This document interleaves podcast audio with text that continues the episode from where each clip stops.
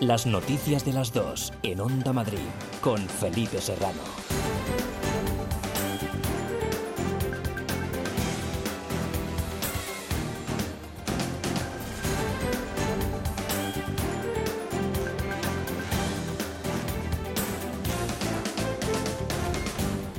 Muy buenas tardes, un saludo, ¿qué tal? No es agradable que a uno le intenten reprobar, admitía esta mañana en Onda Madrid el consejero de Sanidad después de que ayer el Pleno de la Asamblea avalara su gestión en la crisis del COVID con el voto en contra de la izquierda. En Buenos Días Madrid, con Juan Pablo Colmenarejo, Enrique Ruiz Escudero ha dicho que la responsabilidad de las residencias es compartida con el Gobierno central y le ha agradecido al consejero Alberto Reyero de Ciudadanos, con quien ha mantenido notables diferencias y enfrentamientos que votara en contra de la reprobación. También nos ha contado que en ningún momento temió por el resultado de esa votación y que no se ha planteado dimitir. Con sinceridad hoy más, más tranquilo. Ya había manifestado, bueno, por supuesto, Partido Popular y Ciudadanos, también Vox, el, el sentido del voto que iba a ser negativo, pues bueno, no es agradable que a uno le, le intenten reprobar. No he tenido nunca esa, ese sentir ¿no? de, de, de tratar de,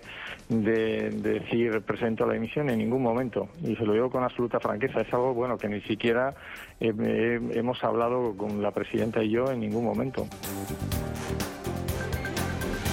Ya ha sido aprobado en un Consejo de Ministros extraordinario el acuerdo alcanzado ayer entre el Gobierno y los agentes sociales sobre las nuevas condiciones de los expedientes de regulación de empleo temporal relacionados con el COVID. Nuevas condiciones antes de que venzan las que legalmente acaban dentro de cuatro días y que estarán en vigor hasta el 30 de septiembre. Y junto a la prórroga de los ERTES, la prestación extraordinaria para autónomos cuya actividad se haya visto mermada con la crisis. María Jesús Montero, ministra, portavoz del Gobierno. Sin duda, nuestras empresas, nuestros autónomos salen más protegidos después de la reunión que hemos celebrado en el Consejo de Ministros.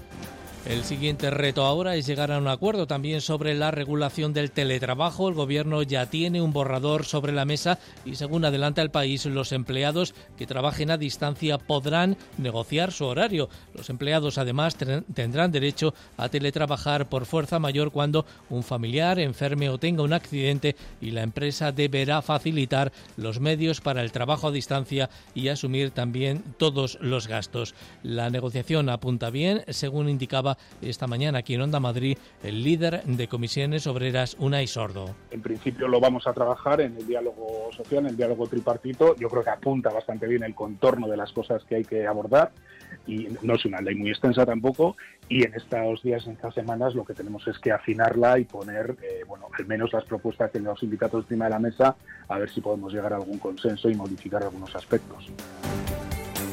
Así bien, este viernes y 26 de junio más noticias titulares con Elia Fernández. Encuesta sobre gestión de la crisis sanitaria. Un 42,8% de los madrileños aprueba al gobierno regional frente al 43,7% que lo suspende, según la segunda entrega de la encuesta de Sigma 2 para Telemadrid. En el ayuntamiento de la capital, un 66,4% de los ciudadanos apoya la gestión del alcalde José Luis Martínez Almeida por un 20,6% que la califica de mala o muy mala. El ayuntamiento de Madrid estudia habilitar carriles bici provisionales. De aprobarse la medida sería una realidad a lo largo del mes de julio, señalizándolos con pintura, al igual que se ha hecho con los carriles bus provisionales abiertos durante la pandemia. Controles desde hoy en los accesos al pantano de San Juan. Para evitar que se repitan las aglomeraciones del pasado fin de semana en esta zona, el baño está prohibido y solo están autorizados el nado deportivo y las actividades recreativas con embarcaciones. Y en deportes, el Real Madrid de baloncesto se juega esta noche seguir vivo en la lucha por el título de liga. Para ello debe ganar al baloncesto Zaragoza y que el Valencia Basket pierda en fútbol. El Leganés se juega mañana frente a Osasuna sus últimas opciones para permanecer en primera y el Atlético de Madrid intentará afianzar ante el Alavés su tercer puesto. Para el domingo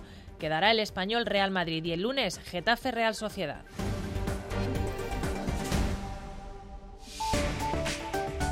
Onda Madrid. Área de servicio público. Estado de la circulación en las carreteras de la Comunidad de Madrid. Patricia Arriaga, DGT, buenas tardes. Buenas tardes. A esta hora circulación eh, lenta, tráfico lento con paradas intermitentes en la salida de Madrid por la A1 en circuito del Jarama, la A3 en Rivas y la A4 en Getafe y la A5 en Arroyo Molinos. También comienza a complicarse la salida por la A6 en la zona del plantío. En el resto de carreteras se circula con total fluidez. Eso sí, insistimos, no bajen la guardia y sigan siendo muy prudentes al volante. El tiempo. Bajan algo las temperaturas. Ainhoa González, buenas tardes. Buenas tardes. Llegamos a las puertas del fin de semana con una jornada de viernes en las que estamos viendo en estos momentos los cielos blanquecinos, lechosos. Bueno, vamos a tener nubosidad variable a lo largo de la tarde, pero esas nubes, no como ayer, que sí en algunos puntos lo hicieron, hoy no esperamos que nos dejen precipitaciones. Y en cuanto a las temperaturas, ligero descenso respecto a las máximas de ayer y sobre todo ocasionado por ese viento que está soplando por momentos con algo más de intensidad, viento de sur, de oeste. Bueno, pues todavía en estas horas centrales del día lo seguiremos sintiendo en algunas zonas, especialmente en zonas altas en la sierra. Pues eso ha repercutido, como decía, en que las temperaturas sean algo más llevaderas hoy. Llegaremos a valores como mucho de 32, 33, bueno, en general por debajo de los 35 grados.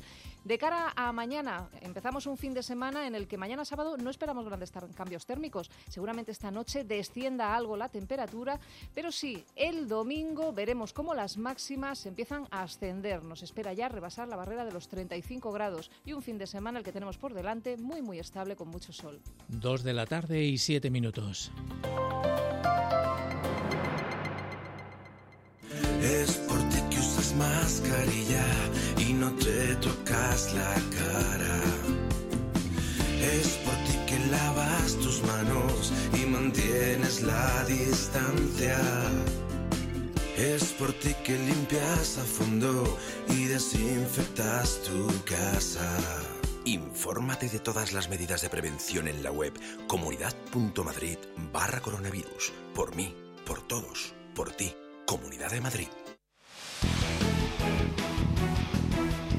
Los equipos madrileños juegan en el partido de la Onda. Este sábado, desde las 12, Fútbol Sala. Semifinales por el título de Liga. Inter Movistar Palma Futsal. Y a partir de las 6 de la tarde abrimos la jornada 32 en primera, en el Sadar, Osasuna, Leganés. Y a las 10 de la noche desde el Metropolitano, Atlético de Madrid a la vez. Vive el deporte de Madrid en el partido de la onda. En Residencias Orpea sabemos que en estos momentos la seguridad, la higiene y la protección en el cuidado de los mayores son tu mayor tranquilidad. Por eso todas nuestras residencias se han adaptado con nuevas medidas y garantías, haciéndolas más seguras y confortables para todos. Infórmate sobre nuestros centros en orpea.es. Residencias Orpea. Trabajamos por tu tranquilidad. Onda Madrid. Las noticias de las dos. La responsabilidad de la gestión de las residencias es compartida con el Gobierno de la Nación, según ha indicado el consejero de Sanidad aquí en Onda Madrid con Juan Pablo Colmenarejo. Enrique Ruiz Escudero ha reprochado al vicepresidente segundo Pablo Iglesias que trate de criminalizar a la comunidad con este asunto. ¿Qué más ha contado José Frutos? Sí, el consejero de Sanidad asegura que tras el estado de alarma, la responsabilidad en las residencias la compartieron gobierno central y autonómico, aunque precisa que el mando lo tenía el Ejecutivo madrileño. Desde que se, pone en marcha el estado de alarma, eh, quien tiene las competencias, eh, quien asume toda, digamos, la competencia a todos los niveles es, en este caso, es el Ministerio de Sanidad bueno, junto en la parte de residencias con el vicepresidente segundo. Es verdad que ellos establecen, eh, permiten que se mantenga el, mando por parte de las de las comunidades autónomas. Yo creo que es una, una responsabilidad, por supuesto que compartida. Ha insistido en la entrevista en que no hubo instrucciones políticas para la no derivación a hospitales de ancianos residentes. El consejero ha ofrecido más datos sobre las pruebas de seroprevalencia que se están realizando en todas las residencias. Las primeras indican ya un alto grado de inmunización. Eh, Gregorio Manel lo ha hecho para todas sus residencias y así en resumen lo que dice que es que el 70% de, de los mayores presenta anticuerpos contra el coronavirus, eh, lo cual indica primero la agresividad que ha tenido la enfermedad en la residencia y en segundo, bueno, que el 70% tengan anticuerpos es una es una buena noticia, ¿no? En cuanto a esa protección y que eh, esa cifra eh, va a un 30% en los empleados. Además ha señalado que la consejería trabaja en el plan de elasticidad de centros sanitarios y hospitales para aumentar su capacidad hay una capacidad para aumentar en la inmensa mayoría de los hospitales en algunos más de un 30% de su capacidad, que también es un punto importante. Sanidad asegura sigue trabajando en coordinación con la Consejería de Políticas Sociales. Añadimos a esto que las pruebas PCR y serológicas en los hospitales van a aumentar de forma significativa gracias a la puesta en funcionamiento de seis robots, según ha señalado esta mañana el viceconsejero de Salud Pública y Plan COVID-19, Antonio Zapatero.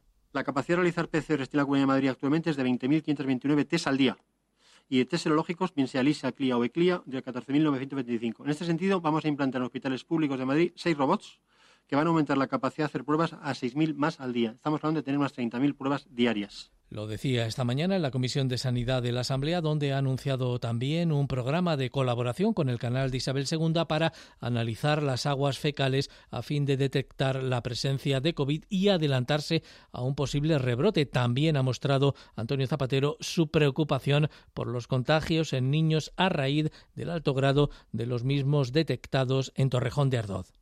En Torrejón ha pasado que el 26% de los niños de, de, 4 a 9 años tienen seropositividad y del 27% de 10 a 14 años. Cuidado con el dato, ¿eh? No se parece nada al SEN que ha hecho el Ministerio de Sanidad. Ojo a ese dato, que hay que saberlo interpretar. Me preocupa porque están preguntando por EBAU colegios tal y cual. Los niños se contagian mucho, cosa que sabemos de Escandinavia, cosa que sabemos de China. Los niños se contagian mucho. Cuidado con los niños. Y vienen los colegios. Hay que tener cuidado. Y ese dato de Torrejón sorprende. Dos de la tarde, 12 minutos, segunda entrega de la encuesta de Sigma 2 para Telemadrid y entre los datos de hoy, la división de los madrileños con la gestión del Ejecutivo de Díaz Ayuso sobre la gestión de la pandemia, mientras un casi un 43% la considera buena o muy buena, el 43,7% la califica de mala o muy mala. Más datos de ese sondeo Gloria García Talavera.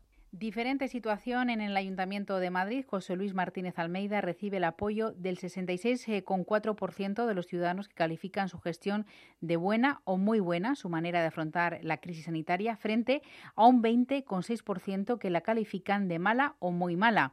En relación a la gestión de las residencias, la mitad de los encuestados apuestan por la creación de un plan de refuerzo sanitario para medicalizar las residencias por delante de mejorar la coordinación entre el Gobierno central y los autonómicos o por dotar de mayores recursos económicos a los centros sociosanitarios. En Buenos Días Madrid, el consejero Enrique Ruiz Escudero apuntaba que una de las enseñanzas de esta crisis es que se hace necesaria una mayor coordinación entre las consejerías de Sanidad y de Políticas Sociales, además de equilibrar la atención sanitaria en las residencias, 200 de las cuales ya se han medicalizado. Que vemos residencias que tienen hasta incluso geriatras con que tienen una, eh, una configuración como muy hospitalaria, pero hay otras que son más hogar. Entonces yo creo que tenemos que llegar a un equilibrio entre todo ese, concepto, igual que los centros de discapacidad, pues tener, eh, digamos, una, eh, una estructura más estable desde el punto de vista sanitario en todas estas, en todos estos centros y residencias. Además, el 65% de los madrileños considera que la sanidad está mejor preparada ante un posible rebrote. Sobre el drama de las residencias, el periódico recoge hoy la conversación telefónica entre una doctora y la hija de una anciana agonizante en la que la facultativa reconoce que no puede enviar a la enferma a un hospital. Ocurrió el pasado 23 de marzo cuando Ramona Carvajal recibió una llamada de la doctora que atendía a su madre, Alejina, en una residencia de la localidad madrileña de Griñón. La madre llevaba 13 días enferma de COVID, pero no consiguió que la hospitalizaran pese a los ruegos de la hija. La anciana murió 17 días después de aquella llamada. En un inicio era la derivación y luego, claro, en el hospital, cuando tú llamas a pedir la ambulancia, ellos te dicen, tiene síntomas respiratorios, va a consultar con el, geriatra del hospital. Y con el geriatra del hospital es que hemos manejado a Legina y no tiene criterios para derivación. La Comunidad de Madrid tiene unos criterios para los residentes. Esto es algo que es eh, ilógico, ¿verdad? Porque pues no puede esperar uno que una persona mayor de 80 años no tenga... No tenga alguna cosa, exacto. Que es increíble, ¿no? Comisiones Obreras ha iniciado una pelea legal para conseguir que la COVID sea reconocida como accidente laboral para todo el personal sociosanitario de Madrid. Según reconoce el propio Gobierno regional, más de 12.000 trabajadores de este sector se habían infectado por coronavirus antes del 27 de mayo, pero el reconocimiento de esta contingencia solo se regula a partir del 28 de mayo, también a efectos del fallecimiento. Ángel García. El Real Decreto que considera la COVID-19 como accidente laboral solo afecta a los profesionales cuyas bajas se hayan producido a partir del día 28 de mayo, pero esto deja fuera a todos los trabajadores que lo contrajeron antes de esa fecha. Esto para comisiones obreras es un criterio discriminatorio y de dudosa legalidad.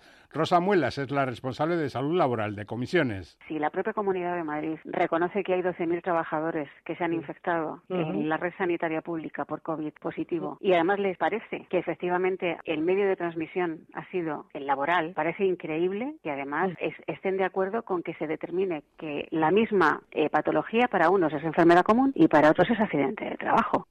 De hecho, según comisiones obreras, los responsables de salud laboral del SERMAS se niegan a expedir un documento que acredite que su baja por COVID-19 ha sido en el entorno laboral y por circunstancias de su trabajo si el contagiado enfermó antes del día 27 de mayo. Aún más grave es si ese profesional murió por COVID antes de esa fecha, porque su cónyuge solo tendrá derecho a pensión por enfermedad común. Y es que de no ser reconocido como accidente laboral implica tener menos prestaciones sanitarias y menor cobertura económica. Dos de la tarde y casi 17 minutos ahora seguimos. Las noticias de las dos en Onda Madrid con Felipe Serrano.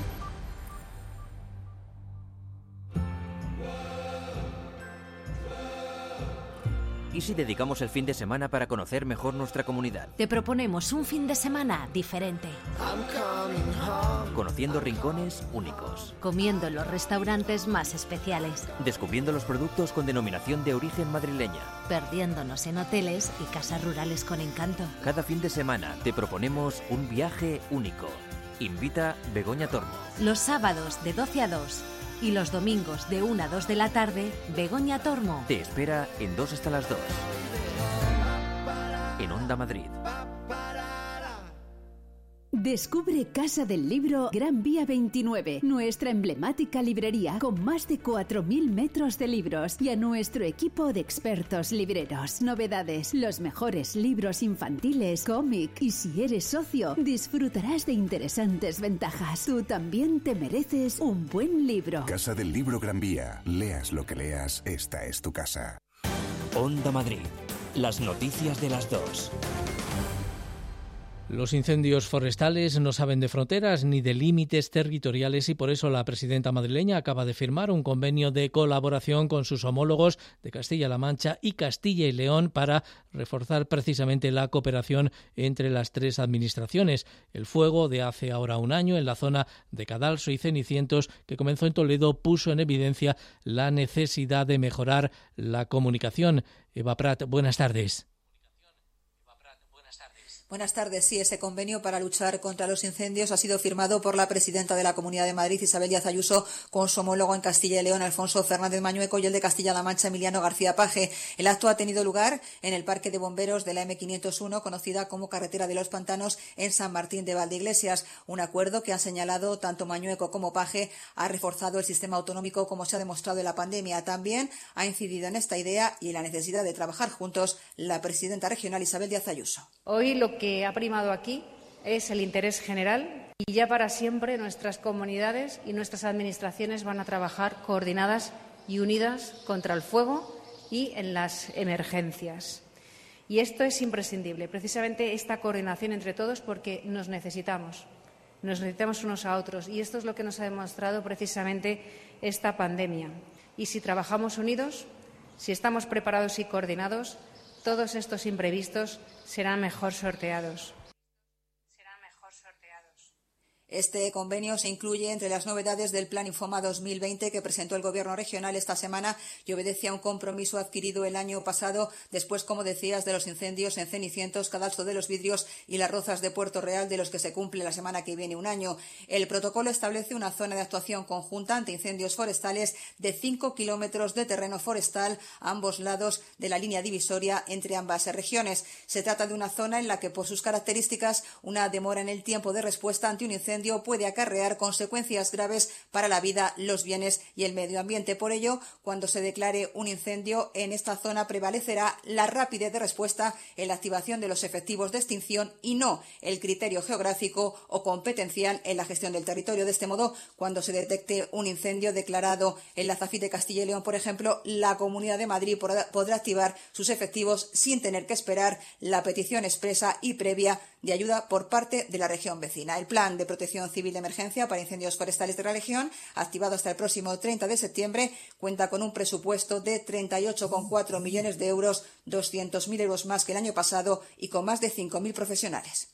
Gracias, Eva. Comisiones obreras y UGT han convocado movilizaciones por todo el país en apoyo del manifiesto por un pacto para la reconstrucción social de España que han firmado diversas personalidades de la cultura, la ciencia y el periodismo en defensa de los servicios públicos. En Madrid, la manifestación de este sábado arrancará a las siete y media de la tarde desde nuevos ministerios. Jaime Cedrón y Luis Miguel López Reillo son los secretarios generales de Comisiones y UGT Madrid colocar al país y a la Comunidad de Madrid en un nuevo horizonte donde podamos hacer frente a unos servicios públicos de calidad, a empleo de calidad, donde garanticemos que va a haber un sector de cuidados y que no deja atrás a nadie, donde garanticemos que no va a haber pobreza, no vamos a asistir a las colas del hambre y todo esto se lo vamos a exigir también a la señora Ayuso. Primero, rendir homenaje a los servicios esenciales que han estado trabajando todo este tiempo de la pandemia y en segundo lugar lo que queremos también es que tanto las administraciones, empezando por la Comunidad de Madrid, Ayuntamiento de Madrid y el resto de ayuntamientos de Madrid, que se vuelquen todos con las personas más necesitadas, con las más vulnerables. Pues lo que queremos es recuperar nuestra vida normal y que sea mucho mejor si puede ser.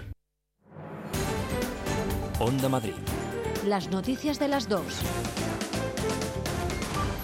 La ciudad de Madrid contará este verano con carriles bici provisionales, carriles pintados sobre el asfalto sin necesidad de hacer obras, según ha anunciado esta mañana el alcalde Almeida Amar García. Para Madrid, carriles bici provisionales pintados este mismo verano lo anuncia el alcalde José Luis Martínez Almeida. Estamos trabajando esa posibilidad y nos parece adecuada, igual que establecimos carriles bus más de 42 kilómetros que nunca se había hecho en la ciudad de Madrid, pues estamos previendo también carriles bici provisionales. Es una de las propuestas para la mesa de movilidad que intenta sacar adelante esos pactos de cibeles carriles bici que podrán algunos pasar a ser definitivos. Borja Caravante, delegado de movilidad. Hemos dicho que nosotros no éramos partidarios en principio de hacerlos eh, provisionales, sino trabajar de manera definitiva, pero estamos abiertos a que algunos carriles eh, se puedan ejecutar de manera provisional. Lo que tenemos que ver es si de aquellos que ya estaban definidos en el plan ciclista y que por tanto teníamos la voluntad de hacerlo, los ejecutamos ahora de modo provisional para que tenga una vocación de permanencia, de igual manera que hemos hecho con los carriles bus provisionales o eh, carriles eh, provisionales nuevos no contemplados en dicho plan. Carabanchel estrena la primera de las 50 nuevas bases para Bicimat, está fuera de la M30, la bici pública de alquiler que también llegará a Latina, Moratalaz, Usera y Fuencarrali. Para frenar los problemas del sector del taxi, una medida muy concreta. Sí estamos dispuestos a eximirles de la obligación de trabajar y de tal manera que, la, que sea voluntario el trabajar, porque ahora los taxistas, como saben, tienen que trabajar los cinco días de, la semana de manera obligatoria, al menos siete horas al día. Bueno, pues esa obligatoriedad estamos eh, en disposición de suspender para que trabaje el, taxista que, considera, que, lo considere. Los taxistas que quieren reducir el número de días ante la baja demanda, el martes tienen prevista una concentración en la calle para poder defender sus reivindicaciones. Comienzan los controles en el pantano de San Juan, que desde hoy tiene el acceso limitado para evitar aglomeraciones como las del pasado fin de semana. El Ayuntamiento de San Martín de Valdeiglesias ha puesto en marcha un dispositivo de seguridad para vigilar que se cumple con la nueva normativa. María Martínez de Mora. Prohibido tirar la toalla y colocar la sombrilla en el pantano de San Juan. Además de no poder bañarse este verano, tampoco se podrá acampar o estar tumbado en la playa. Es una de las nuevas medidas de seguridad sanitarias puestas en marcha por el Ayuntamiento de San Martín de Valdeiglesias para evitar aglomeraciones como las del pasado fin de semana. Mercedes Tarzalejo es la alcaldesa. La arena es difícil desinfectarla porque debajo de esa arena pues hay vida y además entendemos que por lógica si no se puede bañar tampoco se puede estar en la zona de playa. Para vigilar que se cumpla con la normativa se cortará el acceso total a todos los vehículos a motor en los caminos que dan paso a la zona de playas. En el muro y en la playa Virgen de la Nueva solo se podrá acceder con justificante. Solo se puede bajar a la zona de baño para realizar actividades acuáticas y navegación y para aquellos que tengan una reserva en, los establecimientos de restauración y, y hostelería. Estas son las primeras medidas que se pondrán en marcha, pero la alcaldesa ya ha anunciado que las aumentará de cara a los próximos fines de semana. Onda Madrid. Las noticias de las dos. Par de noticias de sucesos. El hombre acusado de golpear a otra persona en una terraza de Las Rozas, quien quedó en estado de coma al golpearse contra el pavimento al caer, ha quedado en libertad tras pasar por el juzgado de Majada Honda, aunque acusado de un posible delito de lesiones graves y con obligación de comparecer cada 15 días ante el juez. La primera versión de los hechos indicaba que la agresión se produjo porque los perros de la víctima molestaban al agresor, pero testigos presenciales están refiriendo otra secuencia los hechos, Luis Mínguez. Ocurrió el domingo por la tarde en la terraza de un bar-restaurante en la urbanización Molino de la O de las Rozas. Policía y Guardia Civil son avisados después de que un cliente de 55 años haya sido agredido por otro de 31 sentado en una mesa vecina. La víctima cae al suelo y se golpea la cabeza, queda inconsciente. Al llegar al hospital entra en coma con un derrame cerebral. Trasciende que la discusión se habría originado porque los dos perros del herido habían molestado al agresor, quien fue detenido, por cierto, tres días después, tras confirmarse la gravedad de los hechos pero Onda Madrid ha podido recoger otra versión de fuentes del caso. Según la misma, el agredido, con evidentes síntomas de embriaguez, había estado molestando a los otros clientes de la terraza, entre ellos al acompañante del agresor, lo que habría precipitado la reacción muy violenta de este. Hay al menos tres testigos a los que podría citar el juez que está instruyendo los hechos como un posible delito de lesiones graves, por el que ha dejado en libertad al agresor aunque con retirada de pasaporte y comparecencias quincenales en el juzgado. No tiene antecedentes policiales. Y la Guardia Civil, gracias Luis, ha alertado de una nueva oleada de secuestros virtuales en las últimas semanas que está siendo especialmente grave aquí en la Comunidad de Madrid, un delito que consiste en extorsionar a una persona por teléfono simulando que tiene secuestrado a un familiar y a la que exige un pago inmediato para liberarlo de hasta 10.000 euros. Pilar Rivera. Y para aumentar la angustia de los familiares y conseguir más rápidamente el rescate, los delincuentes fingen la voz de la persona que dicen tener secuestrada y sus gritos de auxilio. A continuación, solicitan el dinero para su liberación a través de empresas especializadas en estos envíos. Javier Moreno, brigada del equipo de secuestros de la Unidad Central Operativa de la Guardia Civil. Se trata de llamadas desde número oculto o con prefijos extraños, realizadas a teléfonos fijos españoles. Normalmente el interlocutor emplea un tono firme, decidido y amenazante, que suele ir acompañado de gemidos o llantos de un tercero, simulando tener secuestrado a un familiar y demandando una cantidad de dinero que oscila entre los 2.000 a los 10.000 euros. Los agentes recomiendan, si es posible, grabar la llamada, dejar hablar al extorsionador y nunca facilitar datos ni pagos. También mantener una línea telefónica libre para poder contactar con la Guardia Civil y con la supuesta víctima de forma simultánea. La conducta a seguir ha de ser mantener siempre la calma y la serenidad, dejando hablar al llamante, no facilitar datos personales ni efectuar pago alguno. Una vez concluida la llamada, anotar cuanto antes los detalles y presentar denuncia a las dependencias de la Guardia Civil más próxima. La Benemérita recomienda cortar la comunicación con los extorsionadores, ya que podrían desistir y buscar otra posible víctima, así como controlar los datos volcados en las redes sociales que pueden utilizar los criminales para hacernos creer que se trata de un secuestro real. Por el momento, la Unidad Central Operativa de la Guardia Civil ha detectado esta nueva oleada de extorsiones en la provincia de Madrid, aunque continúan analizando las llamadas denunciadas. Onda Madrid. Las noticias de las dos.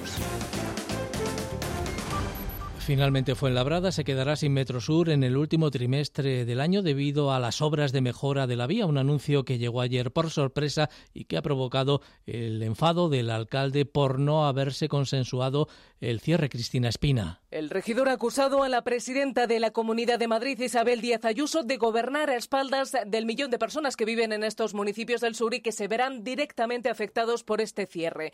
Además, Ayala asegura que el gobierno regional carece de plan de movilidad y critica que, pese a ello, tampoco estén dispuestos a trabajarlo de manera conjunta con los ayuntamientos. A esto se sumaría el problema de que la línea acumule numerosos cierres, aunque aún no haya llegado a su mayoría de edad. Desde 2003, que tuvo lugar su han sido constantes y reiteradas estos cierres, de manera que viene a confirmar que hubo una ejecución mal realizada en su momento. Pues hemos tenido hasta cinco cierres a lo largo de este tiempo para remodelar la línea, lo que eh, redunda en el mal servicio que se presta a ciudadanos de, de la zona sur. Aunque las obras de renovación estaban previstas a cometerse en verano, finalmente Metrosur cerrará seis estaciones de la línea 12 entre Manola, Malasaña y Conservatorio durante dos meses y medio en este otoño. Esto supone que en el caso de Fuenlabrada afectará a todas las paradas del suburbano que pasan por esta localidad.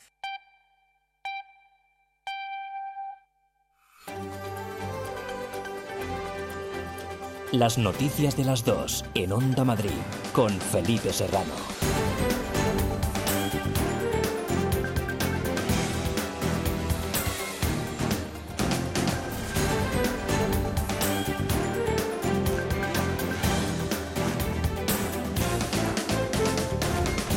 Muy buenas tardes, un saludo de nuevo. El Consejo de Ministros ha aprobado hoy en una reunión extraordinaria el acuerdo alcanzado ayer entre el Gobierno y los agentes sociales sobre las nuevas condiciones de los expedientes de regulación temporal de empleo relacionados con el COVID. Nuevas condiciones antes de que venzan las que legalmente acaban dentro de cuatro días y que estarán en vigor hasta el 30 de septiembre. Y junto a la prórroga de los ERTES, la prestación extraordinaria para autónomos cuya actividad se haya visto mermada con la crisis. María Jesús Montero, ministra portavoz del Gobierno. Sin duda, nuestras empresas, nuestros autónomos salen más protegidos después de la reunión que hemos celebrado en el Consejo de Ministros. El siguiente reto ahora es llegar a un acuerdo también sobre la regulación del teletrabajo. El Gobierno ya tiene un borrador sobre la mesa y, según adelantaba el país, los empleados que trabajen a distancia podrán negociar su horario. Los empleados, además, tendrán derecho a teletrabajar por fuerza mayor cuando un familiar enferme o tenga un accidente y la empresa deberá facilitar los medios para el trabajo a distancia y asumir todos los gastos. La negociación apunta bien, según indicaba esta mañana en Onda Madrid el líder de comisiones obreras Unai Sordo. En principio lo vamos a trabajar en el diálogo social, en el diálogo tripartito. Yo creo que apunta bastante bien el contorno de las cosas que hay que abordar y no es una ley muy extensa tampoco y en estos días, en estas semanas, lo que tenemos es que afinarla y poner, eh, bueno, al menos las propuestas que los sindicatos encima de la mesa, a ver si podemos llegar a algún consenso y modificar algunos aspectos.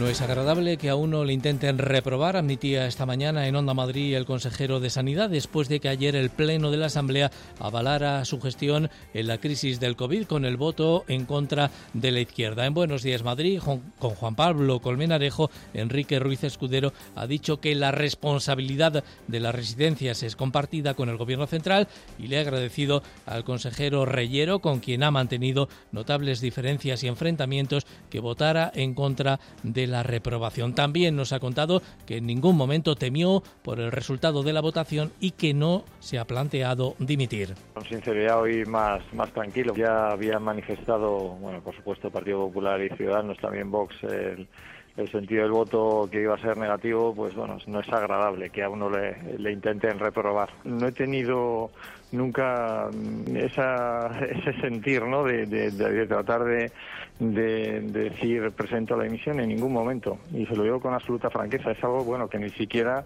hemos hablado con la presidenta y yo en ningún momento. Hay más noticias titulares con Elia Fernández. Herida grave una vecina de Valdemorillo por el ataque de tres perros de presa. La víctima de 71 años se encontraba con su marido cuando los animales les atacaron, destrozando un brazo a la mujer y causando heridas leves a su pareja. La policía investiga si los perros iban atados, llevaban bozal y tenían la documentación en regla. Reforzar la detección precoz de contagios de coronavirus. Los hospitales madrileños contarán con seis robots que permitirán realizar 6.000 pruebas PCR más al día para detectar posibles casos casos de COVID. De los más de 5.000 contactos identificados en la región desde mediados de mayo, un 5,3% han sido casos positivos. Controlado el brote en un centro de Cruz Roja de Málaga. Se han confirmado casi 90 casos positivos hasta ahora entre usuarios y trabajadores. La Guardia Civil trabaja también para localizar al paciente cero del foco de Navalmoral de la Mata, en Cáceres y en Galicia. Se estudia la relación de dos brotes en Amariña con 18 infectados. La Fiscalía abre nuevas diligencias en el caso Tandem. Investigar al fiscal de la causa por supuestas filtraciones a la abogada del vicepresidente Pablo Iglesias de información secreta sobre el robo de la tarjeta SIM del teléfono de una ex asesora del líder de Unidas Podemos. El Partido Popular pide explicaciones y Vox anuncia acciones judiciales.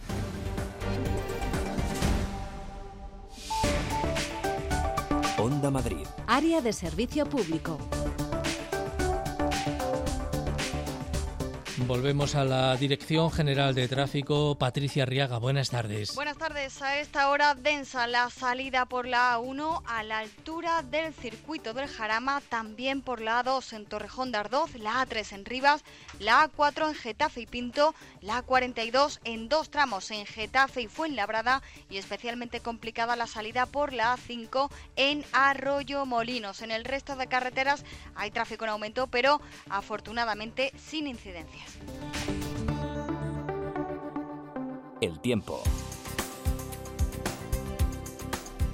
Previsión meteorológica con algo de nubosidad, también se nota la fuerza del viento y temperaturas que van a la baja. Inoa González, buenas tardes. Buenas tardes, llegamos a las puertas del fin de semana con una jornada de viernes en las que estamos viendo en estos momentos los cielos blanquecinos, lechosos. Bueno, vamos a tener nubosidad variable a lo largo de la tarde, pero esas nubes, no como ayer, que sí en algunos puntos lo hicieron, hoy no esperamos que nos dejen precipitaciones. Y en cuanto a las temperaturas, ligero descenso respecto a las máximas de ayer y sobre todo ocasionado por ese viento que está soplando por momentos con algo más de intensidad, viento de sur, de oeste. Bueno, pues todavía en estas horas centrales del día lo seguiremos sintiendo en algunas zonas, especialmente en zonas altas en la sierra.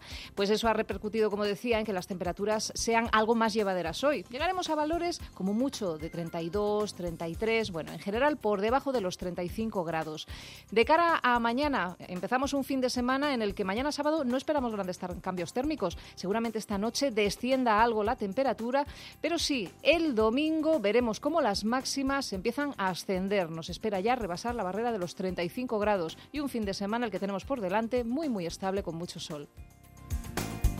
2 de la tarde y 37 minutos.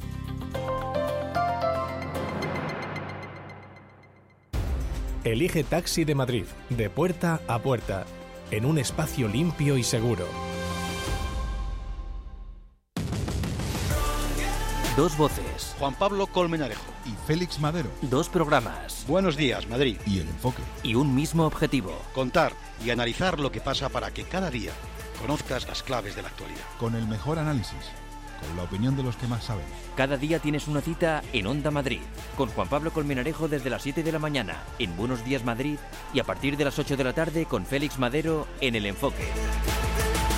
Onda Madrid, la radio que más se parece a ti. ¿Tienes que cambiar tu bañera por plato de ducha? ¿Reformar tu baño o cocina? En Reforfast Reforma Ideal hacemos realidad tus sueños. Ahora 20% de descuento. Confíe en profesionales. 91 919 3754 o reforfast.com. Onda Madrid. Las noticias de las dos.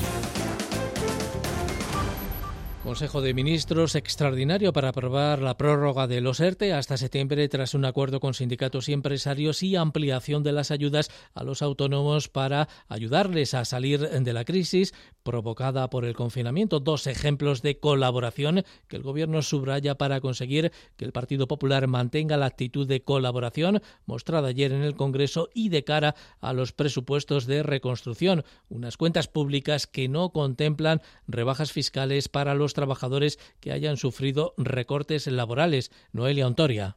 El Gobierno no dará beneficios fiscales a los trabajadores afectados por un ERTE. La ministra de Hacienda, María Jesús Montero, es clara. Las ayudas a las empresas para evitar despidos se extenderán hasta septiembre, pero no hay medidas fiscales excepcionales para los trabajadores que hayan visto rebajados sus sueldos en estos meses. No hay prevista ninguna reforma fiscal distinta de la que en este momento estará en vigor y, por tanto, los trabajadores eh, contribuirán en la medida en que reciben. Montero ha presumido de que tras este Consejo España es un país mejor y cuenta con mayor protección social tras aprobar también la ampliación de las ayudas a los autónomos. Todas tienen en cuenta posibles rebrotes que obliguen a las empresas a volver a confinarse.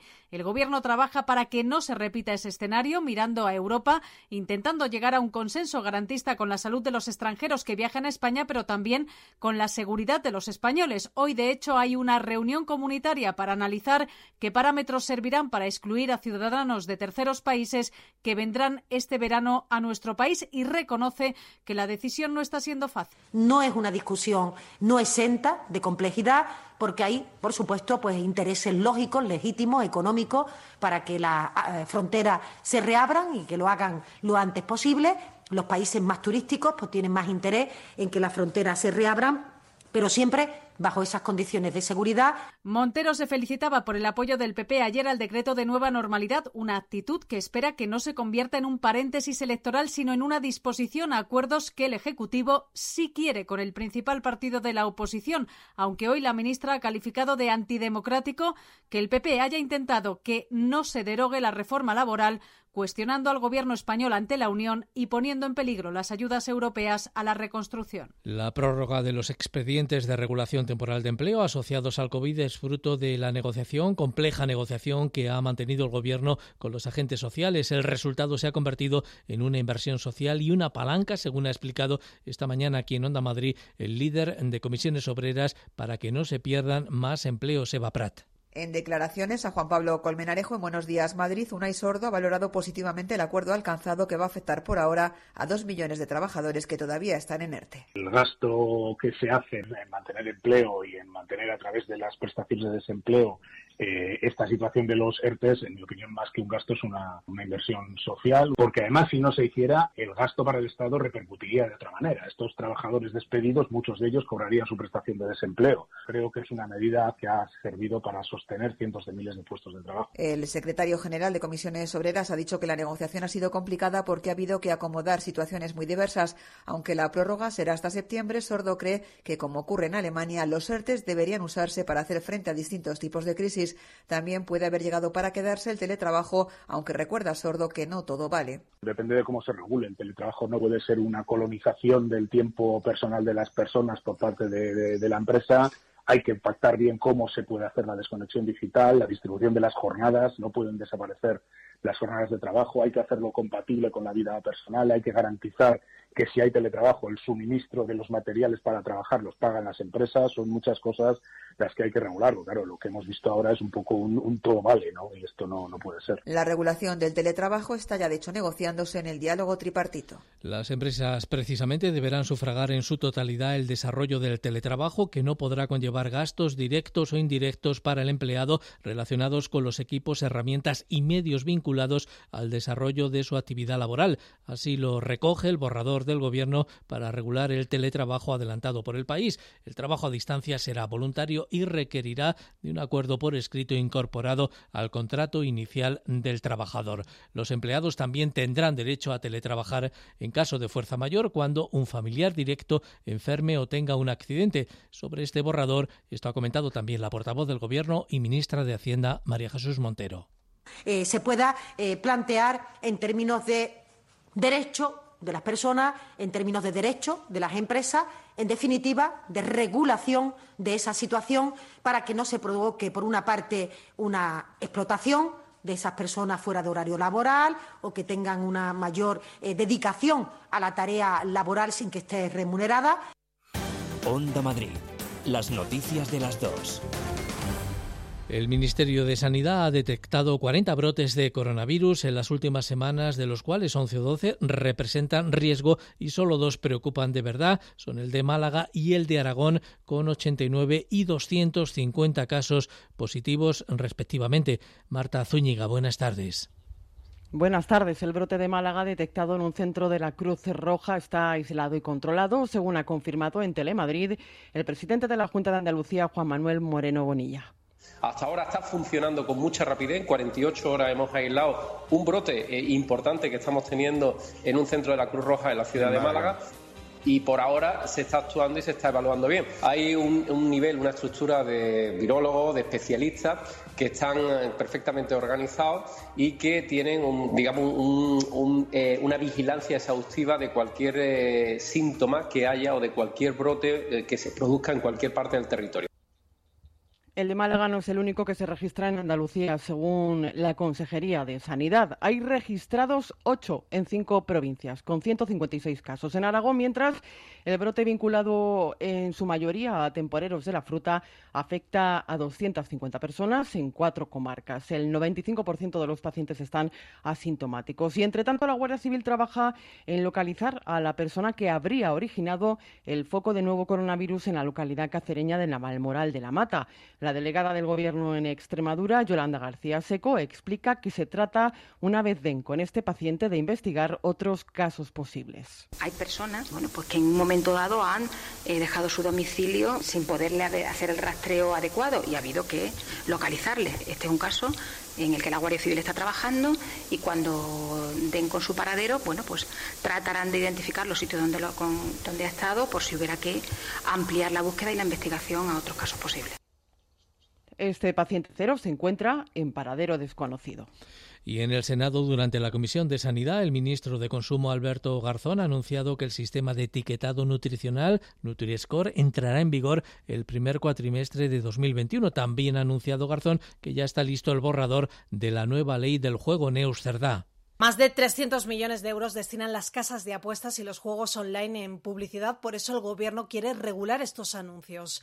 En los próximos días enviará a la Comisión Europea un borrador que se ha reforzado con más medidas durante el estado de alarma.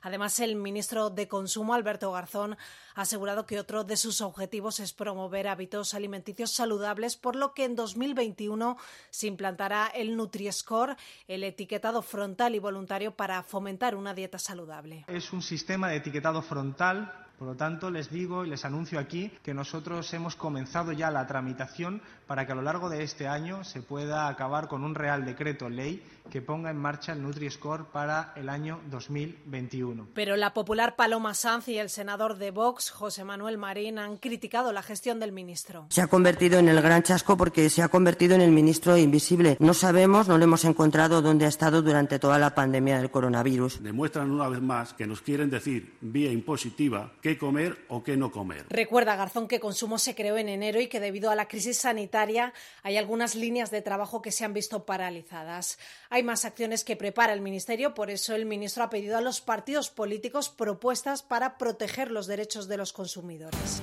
Las noticias de las dos. Felipe Serrano.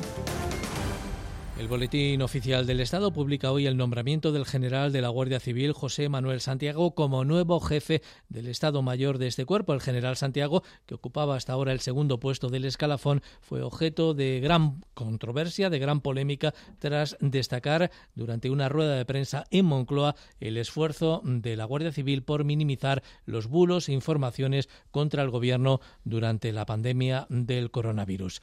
Y la Fiscalía General del Estado está investigando la supuesta filtración periodística sobre el llamado caso Tandem relacionado con las actividades delictivas del ex comisario de policía Villarejo. Llega esta investigación después de que varios medios se hicieran eco de la relación entre el fiscal del caso y la abogada del vicepresidente Pablo Iglesias, Luis Mínguez. Dolores Delgado ha ordenado a la inspección de la Fiscalía General del Estado que vuelva a investigar a los dos fiscales del caso Tanden, en el que se instruyen las actividades ilícitas del excomisario Villarejo tras las nuevas informaciones periodísticas que cimentan que uno de dichos fiscales, Ignacio Estampa, podría haber filtrado información sobre el caso a Marta Flos una de las letradas de la acusación popular de Podemos en esta causa y exabogada personal de Pablo Iglesias, con la que el fiscal mantenía una amistad íntima según lo difundido por el Confidencial y el diario El Mundo en los mensajes de chat que esta abogada mantuvo en 2018 con compañeros del equipo jurídico de Podemos, indicó que los fiscales estaban dispuestos a ayudarles y les transmitió incluso información sobre la instrucción del referido caso Tandem. El secretario general de los populares, Teodoro García Egea, ha exigido hoy a Iglesias que dé la cara en este asunto. Estas sombras que está arrojando ahora mismo la justicia sobre su gestión, sobre esas supuestas filtraciones de la Fiscalía a su entorno. ¿Va a dar el señor Iglesias explicaciones sobre esto o va a seguir callando?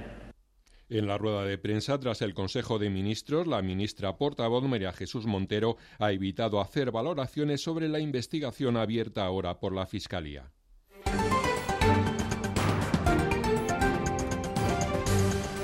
Y vamos ya con alguna noticia más que repasamos ahora con Pilar Rivera. Investigadores de la Universidad de Barcelona detectan la presencia de COVID en muestras de aguas residuales recogidas en la ciudad condal el 12 de marzo de 2019. Tal y como ha informado en un comunicado la Universidad de Barcelona, lo que significa que el virus estaba presente un año antes de que se declarara la pandemia de coronavirus a nivel mundial el 11 de marzo y se decretara el estado de alarma en España el 14 de marzo.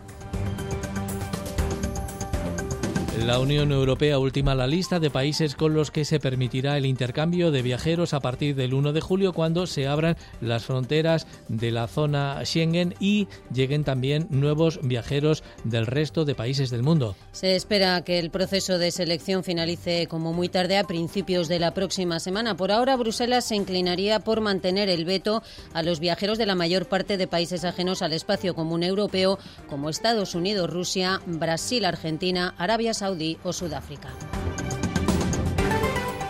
La Seguridad Social pierde 355.000 afiliados del sector turístico en mayo por la crisis de la COVID, según los datos del Ministerio de Industria y Turismo. El número de trabajadores dados de alta en la Seguridad Social en actividades vinculadas al sector turístico registró en mayo una caída interanual del 13,8% hasta 2,22 millones de personas por la crisis del coronavirus. Se rompe así la tendencia de subida que mantenía para ese mes desde 2014 y retorna a niveles similares a 2015 y 2016. Primer pago del ingreso mínimo vital. A los 74.119 hogares beneficiarios, más de 250.000 personas, la mitad menores de edad, reconocidas de oficio procedentes de la prestación por hijo a cargo. En total se abonan 32 millones de euros, lo que supone una ayuda media por hogar de más de 430 euros al mes. La Organización de Consumidores y Usuarios advierte de la proliferación en España de chiringuitos financieros durante la crisis sanitaria. Un caldo de cultivo que ha favorecido el incremento de entidades que no figuran inscritas en el registro de la Comisión Nacional de Mercados y Valores y que, por tanto, no están autorizadas para prestar servicios de inversión y lo hacen ilegalmente. Enrique García, portavoz de OCU. Se trata de entidades no registradas que no tienen ningún tipo de garantía sobre las inversiones que se hacen y que presentan ofertas de inversiones con rendimientos exorbitantes, muy alejados de la media del mercado intermediarios que operan en paraísos fiscales y que se esconden detrás de un código postal sin identificar claramente cuál es su domicilio. El Ayuntamiento de Madrid no colgará este año la bandera arcoíris para celebrar el orgullo LGTBI. Y cumple así con una sentencia del Tribunal Supremo que prohíbe poner banderas no oficiales en el exterior de edificios públicos para preservar la neutralidad institucional. El consistorio madrileño sí celebrará el orgullo iluminando con los colores del colectivo el Palacio de Cibeles durante toda la semana de celebración y con banderolas en las calles que van a mostrar la campaña municipal del orgullo.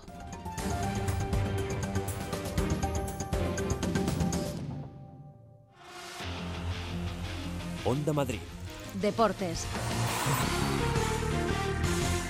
Carlos Rodríguez, buenas tardes. Hola, ¿qué tal? Buenas tardes. El Real Madrid de baloncesto se juega esta noche seguir vivo en la lucha por el título de liga. Para ello debe ganar al baloncesto Zaragoza y esperar que en el partido que le precede Gran Canaria sea capaz de derrotar a Valencia Vázquez. Lo contamos en Onda Madrid en directo desde las seis y media, primero con ese partido entre Valencia y Gran Canaria en el que es absolutamente indispensable la victoria de los canarios para que el Real Madrid, ganando después, se meta en semifinales. En fútbol, mañana comienza la jornada número 32 para los madrileños. Entran en Liza Atlético de Madrid y Leganés. A las 10 de la noche en el Metropolitano los rojiblancos se enfrentan al Deportivo a la vez con la única baja de Versálico, aunque Felipe ya recuperado no se le va a forzar tras su lesión. Simeone no cree que hayan desaprovechado esta temporada en la que no están finos ni Madrid ni Barça para luchar por la liga hasta el final si le da rabia que el año en el que Real Madrid y Barcelona han sido más irregulares, el Atlético no haya sido capaz de aprovechar la oportunidad de imponerse y que terminar tercero sea un, un éxito. No, no, no, no me da rabia para nada. No podemos prever lo que pueden hacer eh, los competidores que tenemos en la liga y evidentemente centrarnos siempre en lo que en lo que nos toca a nosotros. Mañana a las siete y media el Club Deportivo Leganés se juega prácticamente su última bala en Pamplona frente a Osasuna para seguir luchando por no descender.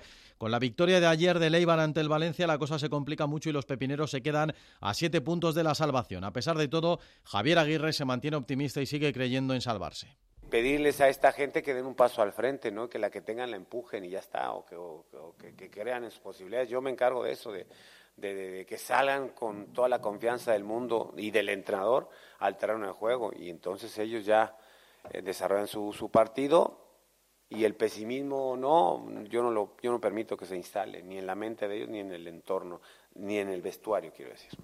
Por su parte, el Real Madrid quiere mantener el liderato el domingo ante un rival casi desahuciado como el español, el colista. Zidane recupera a Casemiro para el centro del campo, mientras que pierde por sanción a Mendy y a Modric. Habrá, por tanto, cambios obligados con la entrada de Marcelo en la defensa y de Tony Cross en el centro del campo. El mejor del equipo, Vinicius, se perfila de nuevo como titular en el ataque merengue. En segunda división, ayer se completó la jornada número 35 con los tres madrileños en liza. El Rayo no pasó del empate a uno en Vallecas ante el Sporting de Gijón, pero le deja a solo un punto del playoff de ascenso a primera y Paco Gemel lo da por bueno. Entiendo que el empate nos tiene que saber bien porque no lo hemos ganado, porque lo hemos currado, porque lo hemos buscado y sabemos perfectamente que todo lo que sea sumar de tres en tres pues mucho mejor que es mejor sumar que de uno en uno, ¿no? Pero también está la otra contrapartida y es que no perdemos, ¿no? Y, y ahí podemos sacar conclusiones también positivas. Ya sabéis que yo no soy muy amigo de los empates, pero hoy, tal y como se había puesto el partido, pues yo creo que el empate no hay que darlo por malo, ¿no? Empate a cero del Fuenlabrada en Oviedo, mientras que el Alcorcón sigue lanzado tras su victoria ante la Almería 0-1. Los alfareros se colocan a solo dos puntos del playoff y han provocado que la Almería destituya a Guti como técnico del equipo andaluz. En fútbol sala, mañana Inter Movistar se juega su pase a la gran final de la Liga. A las doce y media de la tarde juega su semifinal ante Palma Futsal. Hoy hemos charlado en el partido de la una con el guardameta del equipo madrileño, Jesús Herrero, que analiza así el compromiso ante el equipo mallorquín. A pesar de, no llegar con el ritmo que nos gustaría, con la preparación que nos gustaría, eh, el otro día hicimos un partido muy serio, poco vistoso, pero, pero adaptando las posibilidades que tenemos a día de hoy, ¿no? Así que bueno, es cierto que Palma está físicamente por encima de nosotros a día de hoy, pero bueno, tenemos nuestras armas, tenemos muy buenos jugadores y creo que va a ser un partido muy abierto. Noticia de última hora en el mundo del tenis. La Federación Internacional de Tenis ha anunciado hace unos minutos la suspensión de las finales de la Copa Davis que se iban a disputar en Madrid, en la Caja Mágica, a finales de este año 2020. De esta manera, el torneo se celebrará un año después, del 22 al 28 de noviembre del año 2021, con los mismos 18 equipos clasificados. Recuerden esta tarde en la sintonía de Onda Madrid, desde las seis y media, mucho baloncesto para conocer si el Real Madrid continúa vivo en la lucha por la Liga CB. Primero con el trascendental partido entre Valencia y Gran Canaria, después con el Real Madrid-Zaragoza. Las noticias de las dos. Felipe Serrano.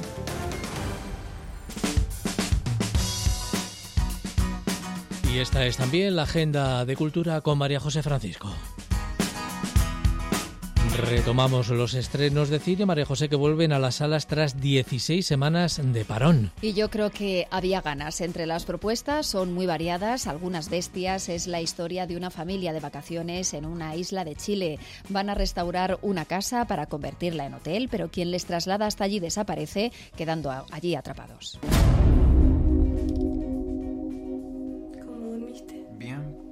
Hay agua. ¿Cómo no hay agua? No hay. ¡Nicolás! Ven a ayudar, pobre, que están mirando ahí. Es un problema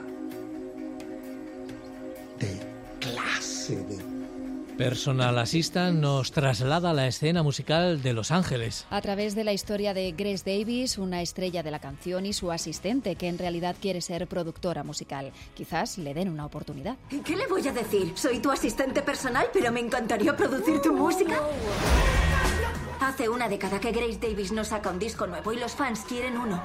Déjame hacer mi trabajo y tú haz el tuyo, que es llevarle café, Kleenex, compresas o lo que te pida, que para eso... Gary Goldman nos introduce al terror, nos induce al terror en la posesión de Mary. Con la compra de un barco que encierra un terrorífico secreto en su interior, de lo que solo se dan cuenta una vez están ya adentrados en el mar.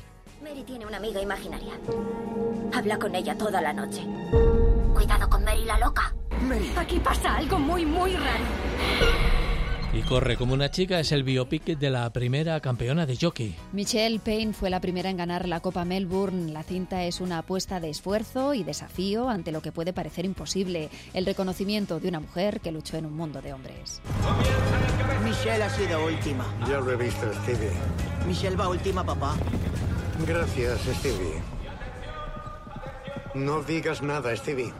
También cine islandés en un blanco, blanco día. Con un jefe de policía obsesionado con la idea de que su mujer, fallecida en un accidente, mantenía un romance con otro hombre. Su obsesión por descubrir la verdad le hará poner en peligro su vida. Y ya se pueden adquirir las entradas para los nuevos cines embajadores. Abrirán sus puertas el viernes que viene y este domingo ya hacen su primera jornada de puertas abiertas para los vecinos de Arganzuela. Y también un clásico para la reapertura de los cines Yelmo. Cinema Paradiso, la conmovedora y nostálgica cinta de Giuseppe Tornatore con ese niño descubriendo todos los secretos del cine, a la vez que nos inunda de su magia.